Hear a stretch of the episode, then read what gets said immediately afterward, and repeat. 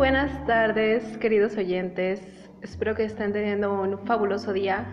El día de hoy les vamos a hablar mi amiga Marian y su servidora Marisol eh, sobre la película La Misión de 1986. En esta película aparece Robert De Niro como dato curioso y trata sobre, bueno, gira en torno a Rodrigo Mendoza, un ex mercenario que cometió un delito y después de su penitencia se convierte en jesuita. Eh, bueno, el cómo se relacionan los jesuitas con esta película.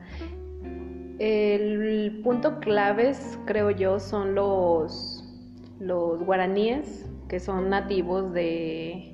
De la provincia de Misiones. Ajá, y pues bueno, ellos tienen como que su forma de vida, pero los españoles, entre ellos Rodrigo Mendoza, los cazan, ¿no? Los como los, los cautivan, los atrapan. Pues algo así, porque según esto, Portugal eh, no respetaba la ley de Indias que los protegía de, de la esclavitud. Y bueno, aún así, cuando estaban protegidos por la ley de Indias, este, eh, los tenían, bueno, tenían esclavos sin que otras autoridades supieran. Y pues lo ocultaban porque en una parte de la película sale como un, no sé si sea un tipo juicio, pero como una asamblea. Como debate, algo así. algo así, sobre si está, si está bien o mal y el tenerlos, porque ¿qué es? No es un juez, ¿o sí? Es algo de la iglesia. Bueno, le llamaban eminencia. eminencia. eminencia, ajá. Entonces, pues él era el mero mero que podía decidir qué hacer. Y bueno, a partir de esa como asamblea, pues se van a las misiones, que son como campamentos, como... Pues sí, eh, sabemos que los jesuitas eran eran una orden religiosa la cual se encargaba, bueno, se encargó en su tiempo de educar en diferentes ámbitos a los indios, ya sea también como, bueno, se puede recalcar mucho lo artístico y lo religioso, pero se respetaban cosas como su lengua nativa. Sí, mucho, bastante, porque, bueno, un punto clave en la película es la música porque, mm, bueno, otro de los personajes se acerca a los nativos con música, con un oboe, una pieza muy bonita. Y en el transcurso de la película hay, hay música muy, muy bonita, muy hermosa y que tiene mucha relevancia con el trasfondo de, de las escenas en las que aparecen. Ah, sí, además de eso había como bueno, los enseñaron a, los guaraníes a, hacer instrumentos. Se veía en la película que hacían pues de todo, boys, violines. Supongo que los instrumentos de la época del barroco, ¿no? Sí. Y sobre todo la banda sonora, pues tiene esos instrumentos, más que nada como principal el oboe y la flauta, aunque también combina instrumentos que son más prehispánicos. Y bueno, en cierto, en otro punto hay que, eh, ¿cómo se dice? Resaltar lo, la práctica de, de los coros. Ah, sí, porque, uff, tienen una, bueno, obviamente los niños tienen unas voces muy agudas, muy hermosas.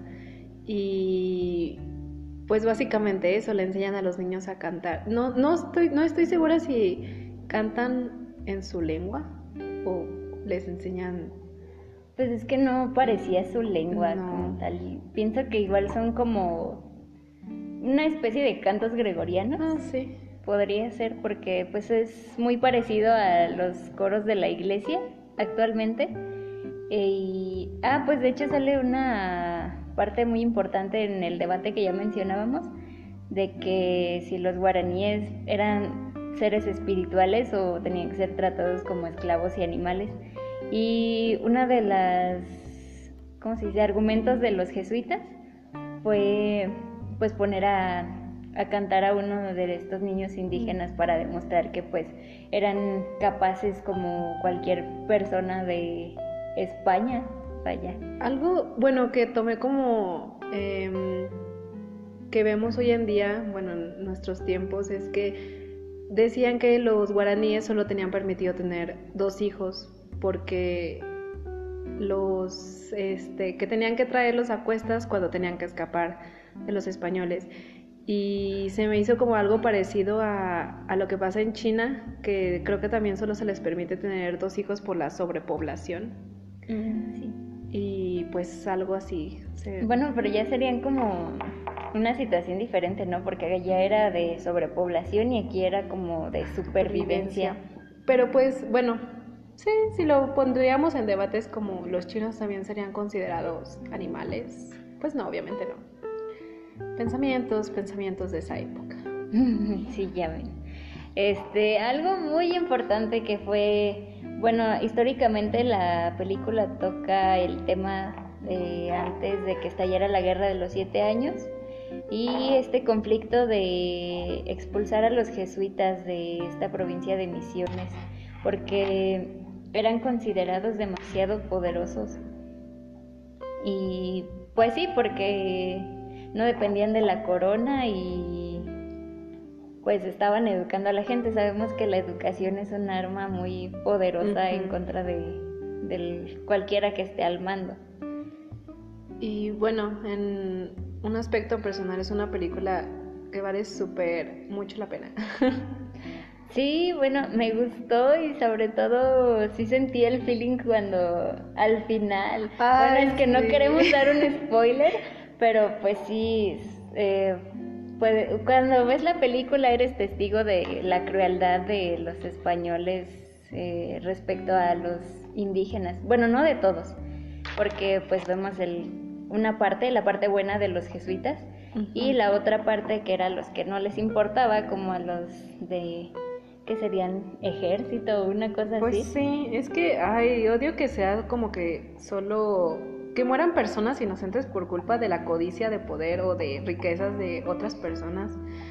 Porque sí me hizo llorar mucho la, la las últimas escenas y es como de... Sí, es muy cruel y si te fijas así ha sido todo desde, bueno, como desde antes, pero pues también sigue actualmente y pues qué más. Algo que se me hizo muy eh, importante y sorprendente, bueno, no, no en un grado muy alto, pero sí, fue cuando eh, dijeron que los guaraníes no querían abandonar la misión porque era su hogar y que no querían volver a, a donde estaban porque ahí estaba el, diablo.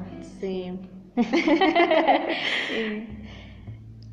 Pues, ¿qué más? Bueno, eh, todos sabemos que que los jesuitas sí fueron expulsados, pero en este caso no fueron expulsados como tal, hubo confrontamientos pacíficos y armados.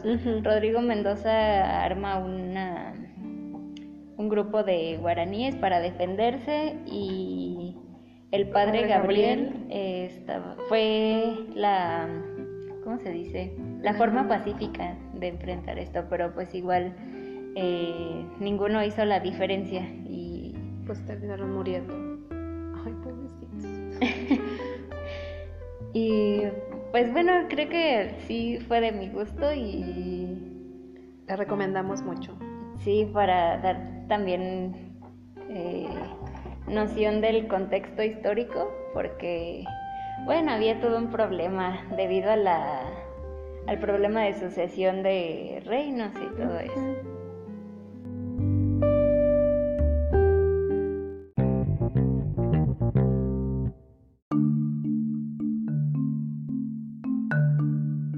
Bien, después de hablar todo este asunto de la película, el contexto histórico y todo eso, vamos a hacer eh, hincapié en San Ignacio de Loyola, que fue el, fundador de los, jesuitas, o Compañía de Jesús.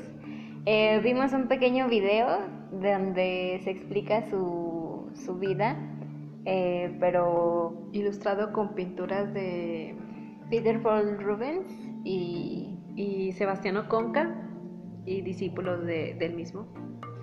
Este, bueno, el video nos muestra diferentes pinturas muy bonitas, por cierto, me gustaron mucho.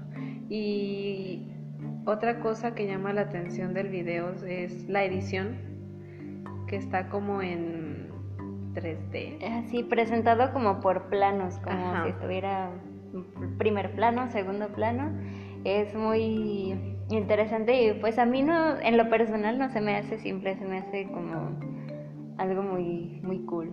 Sí. Eh, algo que, bueno, en lo personal yo noté que al principio sí está muy marcado como que esta edición de los planos, pero ya después va disminuyendo y como siento que no afecta al video como tal, pero hubiera esperado que todos tuvieran la misma la misma cantidad de edición. Sí, ¿no? Porque como que sí saca de onda ver unos completamente planos y otros donde